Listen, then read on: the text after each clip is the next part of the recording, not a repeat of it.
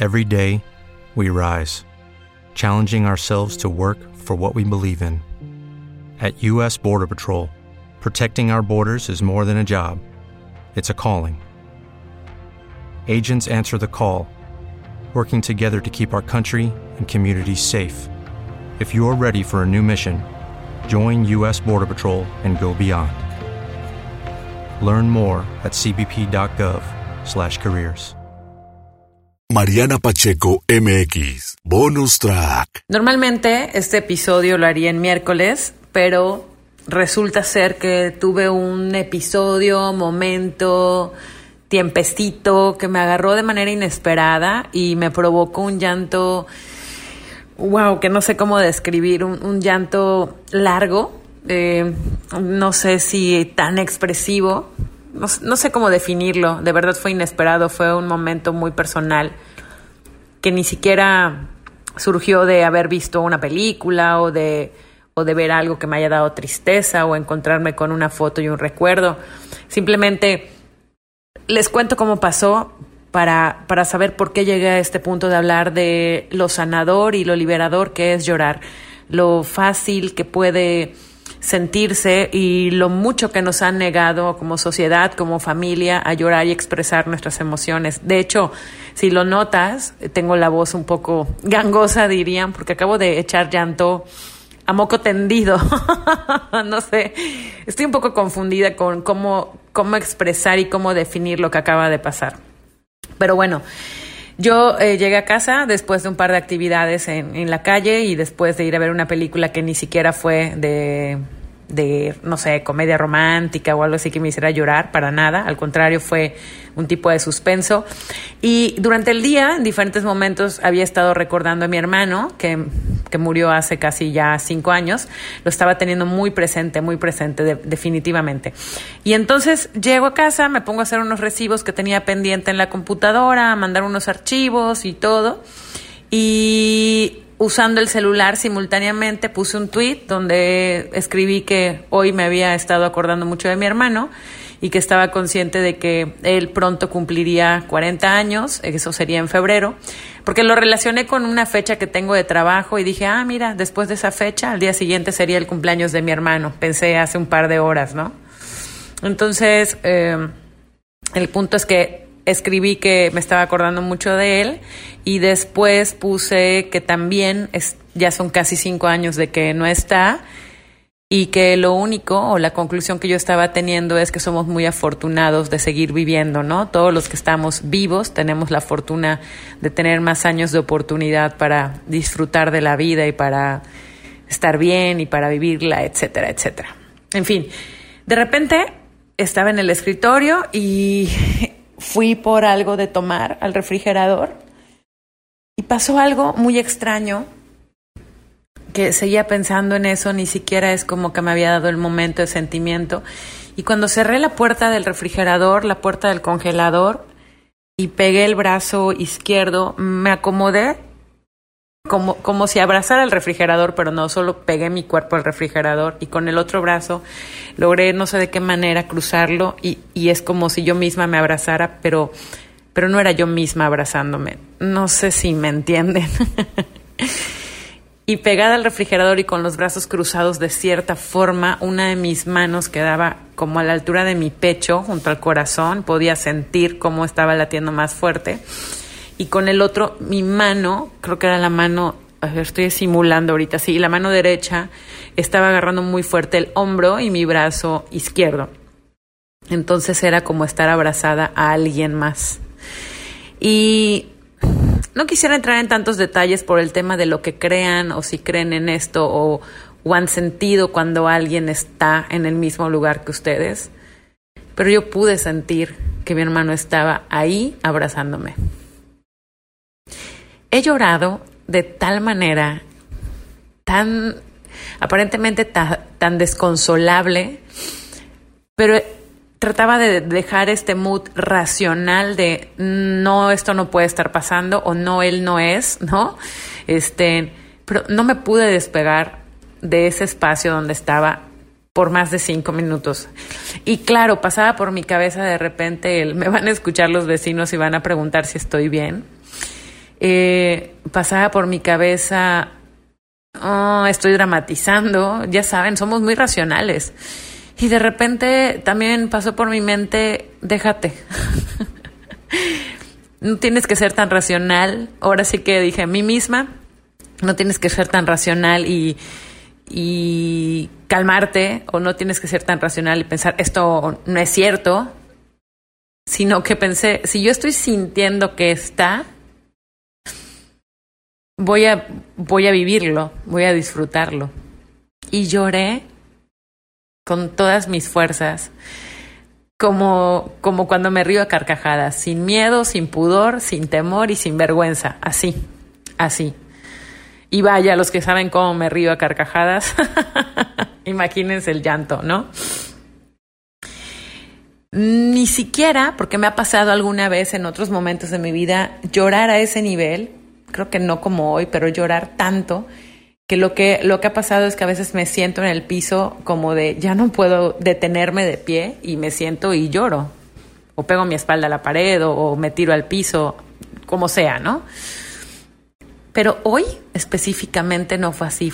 No, no hice eso porque yo estaba detenida, ¿saben? Estaba abrazada a y pude llorar y pude decirte extraño y pude decir me duele y pude expresar todo ese dolor de, la ausencia que siento de alguien que amo con todas mis fuerzas.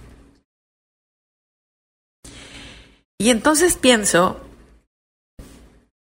que no necesariamente lloramos el duelo de alguien que no esté. Hay pequeños duelos que vamos teniendo en la vida les voy a dar ejemplos. Puede ser que chocaste el auto, que perdiste la cartera, que te corrieron del trabajo, que discutiste con tu pareja, que perdiste un documento importante y tienes que volverse un trámite largo, que pediste, perdiste tu credencial de lector, no lo sé, que se te rompió el tacón y, no, y, y tuviste que llegar al trabajo y pegar, ¿no? La suela otra vez o el tacón o tuviste que pasar a una tienda y comprar unas chanclas. Esas cosas que pasan, que parecen no tener importancia, nos van frustrando y nos van enojando. Pero no nos damos cuenta porque estamos tanto queriendo resolver, no todos, hay mucha gente que sí somos así. Hay gente que lo sufre más y entra en el drama de que todo lo malo le está pasando y cargan aún más esas frustraciones todo el tiempo, ni siquiera las sanan.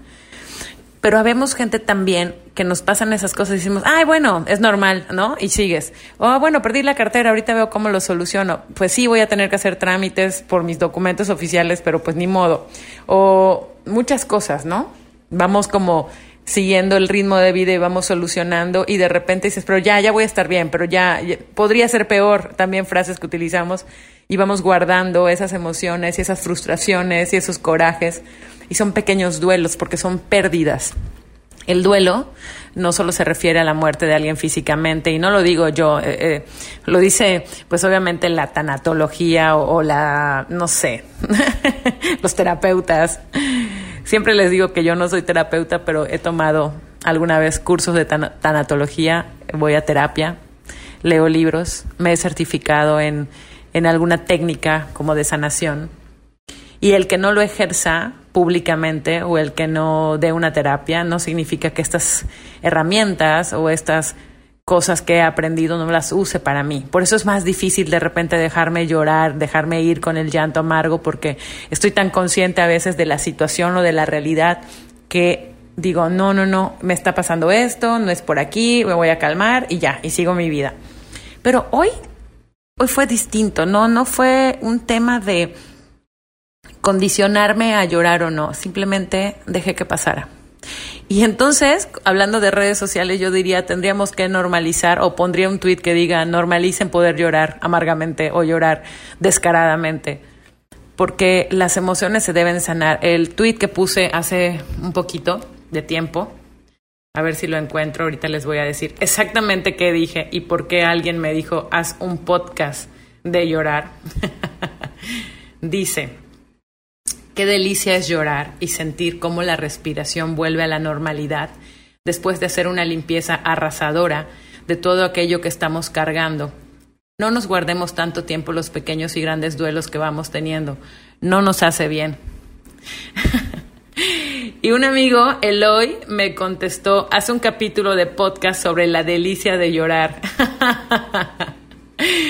Muchas gracias. Y yo le dije, bueno, hoy mismo podría grabarlo. Tuve un lapso inesperado y lloré nivel. Pensé que la vecina vendría a preguntar si todo bien.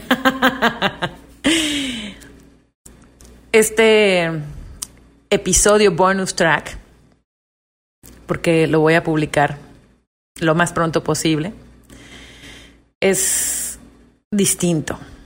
Yo lo que quiero es eh, compartirles que el hecho de llorar es súper sanador, que yo después de este momento que tuve de pie abrazada a y pude llorar y quejarme y decir me duele, te extraño, este y mil cosas más.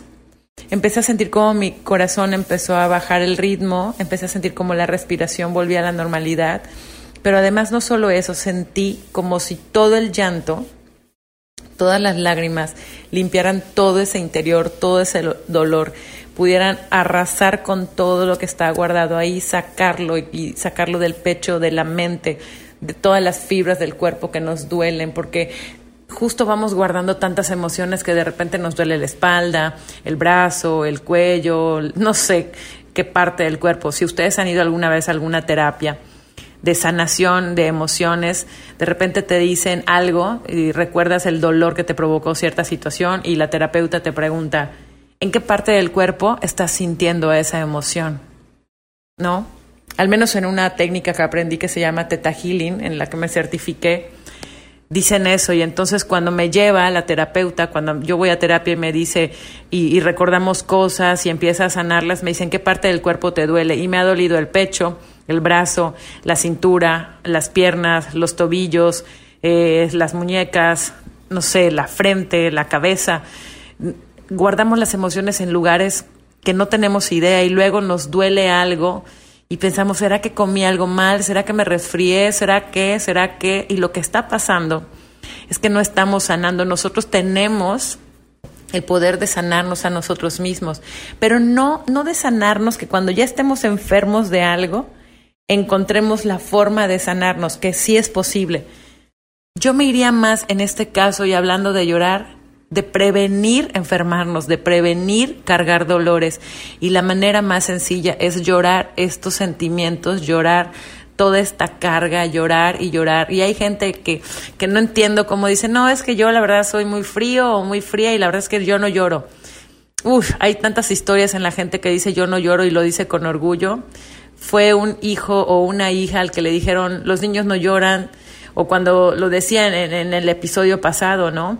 Si eres niña, en querida vulnerabilidad lo decía, si eres niña te dicen que estás loca si estás llorando o que lloras por todo o, no les pasa, no han escuchado, a mí me pasa mucho y me frustra cuando me encuentro en la calle a mamás que tienen a sus hijos pequeños, que los niños no tienen ni cinco años, bueno, no importa la edad, son niños, y la mamá le dice, deja de llorar, solo eso sabes hacer. El otro día me, eh, me encontré en un, en un lugar a una persona que le estaban arreglando el cabello y cuando finalmente terminan de arreglarle el cabello, que al parecer por lo que le hicieron habían sido muchas horas, la muchacha estaba cuidando a la bebé de esta persona y la bebé no tenía más de 10 meses o un año tal vez. Y cuando la mamá se acerca, al principio fue muy amorosa, ay mi amor, ya, ya terminé, te, la abrazó y cuando la niña hizo un pequeño gesto y como que empezó a llorar porque la mamá la volvió a soltar para poder sacar su cartera y pagarle al estilista, la niña empezó a llorar y la mamá se voltea y le dice a una niña menor de un año, escuchen esto, le dice, ay niña, ¿por qué eres tan payasa? Y todavía le agregó, tan payasa como tu padre, ja, ja, ja. Y la vuelve a cargar para que deje de llorar y cuando se acerca al lugar donde iba a pagar, la niña vuelve a llorar porque sintió que su mamá la soltaba de nuevo y le vuelve a decir, te digo, eres tan payasa como tu padre, ¿por qué eres tan payasa? Imagínense lo que al a la niña le están diciendo desde una edad en la que no razona y no entiende cómo le están metiendo en la cabeza esta información de que si llora es una payasa, de que si llora es igualita a su padre. Y eso nos ha pasado a todos. Nos ha, nos ha pasado que en algún momento nos enseñaron, nos criticaron, nos juzgaron, nos regañaron incluso por llorar. Y entonces nos volvimos esos adultos que simplemente traemos un chip que no sabemos ni en qué momento activaron diciendo, no llores, no llores. Íbamos cargando todas las emociones. Yo la verdad es que siempre bromeo, pero no es, no es mentira. En, en Yucatán te dicen, eres un chechón o una chechona. chechona, ¿eh? cuando lloras mucho o cuando lloras por cualquier cosa. Es como chillón, ¿no? Entonces yo siempre he dicho, pues yo soy así, soy una chechona de lo peor, ¿no? O soy una llorona de lo peor. Y no es que vaya por ahí llorando y que todo me dé sentimiento y llore, sí, la verdad sí soy muy, muy vulnerable, ya lo platiqué en el episodio anterior, amo ser vulnerable y, sé que eso me hace alguien que está expuesta, pero yo prefiero sanar mis emociones. Y entonces me dejo ir, ¿no? Con una película, con un sentimiento, con una situación. He estado con amigas que han necesitado llorar y que yo tengo que estar controlada y, y ser la fuerte y lo he hecho pero después lloro porque eh, imagínense la energía y la carga y, todo lo que mi corazón y mis, y mis sentimientos se van guardando. Hace poco me tocó estar con una amiga y, y, estar presente en un momento muy, muy delicado, en donde ella lloró y lloró y lloró y yo estaba ahí para escuchar. Pero posterior a eso, yo tuve un momento ya sola, en donde yo lloré lo que me causaba de sentimiento, lo que ella está pasando, porque es mi amiga. El hecho de verla llorando por, por miedo, por tristeza y por muchas cosas más. Y lloré porque yo estaba sintiendo esta emoción también y siendo parte de esta emoción y lloré para poder volver a respirar, como lo digo, eh, sanamente y retomar fuerzas y si era necesario volver a estar para alguien que necesita pero principalmente llorar para poder volver a estar en mi juicio, estar libre y estar sana para mí misma, para estos momentos que nos requieren tanta fuerza, para estos momentos que nos exigen tanta calma y tanto decir, ya pasó, ya pasó, voy a seguir mi vida normal. La verdad es que solo les quería compartir que, que normalicemos llorar, que eso es como medicina preventiva para cualquier otro problema de salud real, ¿no?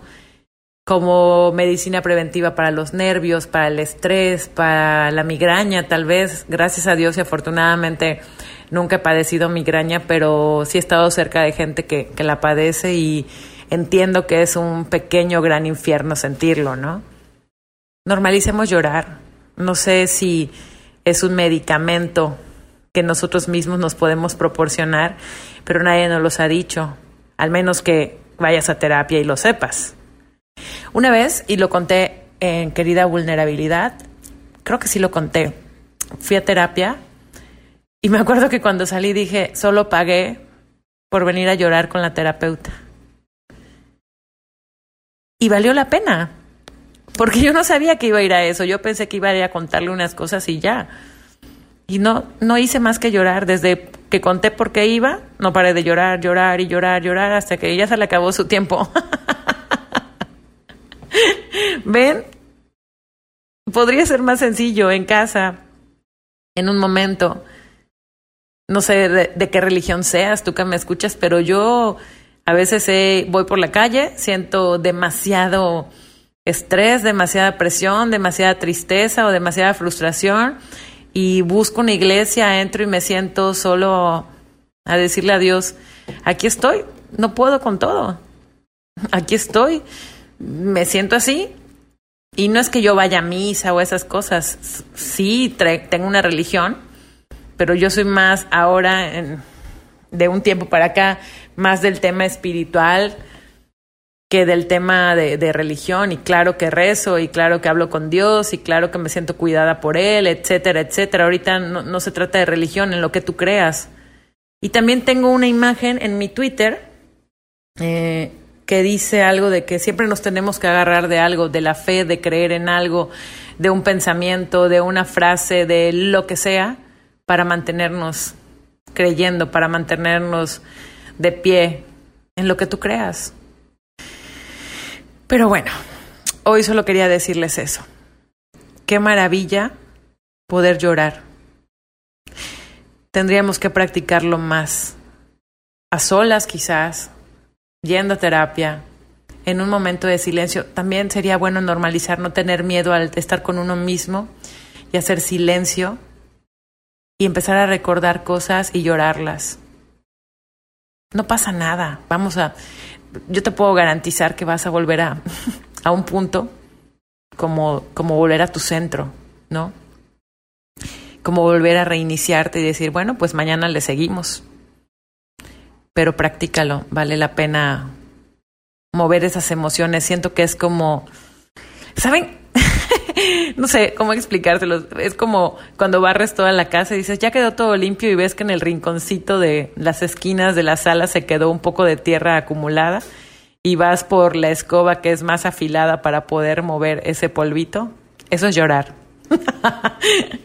no sé, y de paso llorar así a moco tendido es como que ya que pasaste por ahí, entonces también pasas el trapeador súper mojado para que casi, casi con eso ya quede rechinando de limpio ese rincón de la sala, que en este caso sería tu corazón. Normalicemos llorar, vale la pena. ¿O qué opinas? Mariana Pacheco MX, bonus track. ¿No te encantaría tener 100 dólares extra en tu bolsillo? Haz que un experto bilingüe de TurboTax declare tus impuestos para el 31 de marzo y obtén 100 dólares de vuelta al instante. Porque no importa cuáles hayan sido tus logros del año pasado, TurboTax hace que cuenten. Obtén 100 dólares de vuelta y tus impuestos con 100% de precisión, solo con Intuit TurboTax. Debes declarar para el 31 de marzo. Crédito solo aplicable al costo de la presentación federal con Turbo Tax Full Service. Oferta sujeta a cambios o cancelación en cualquier momento.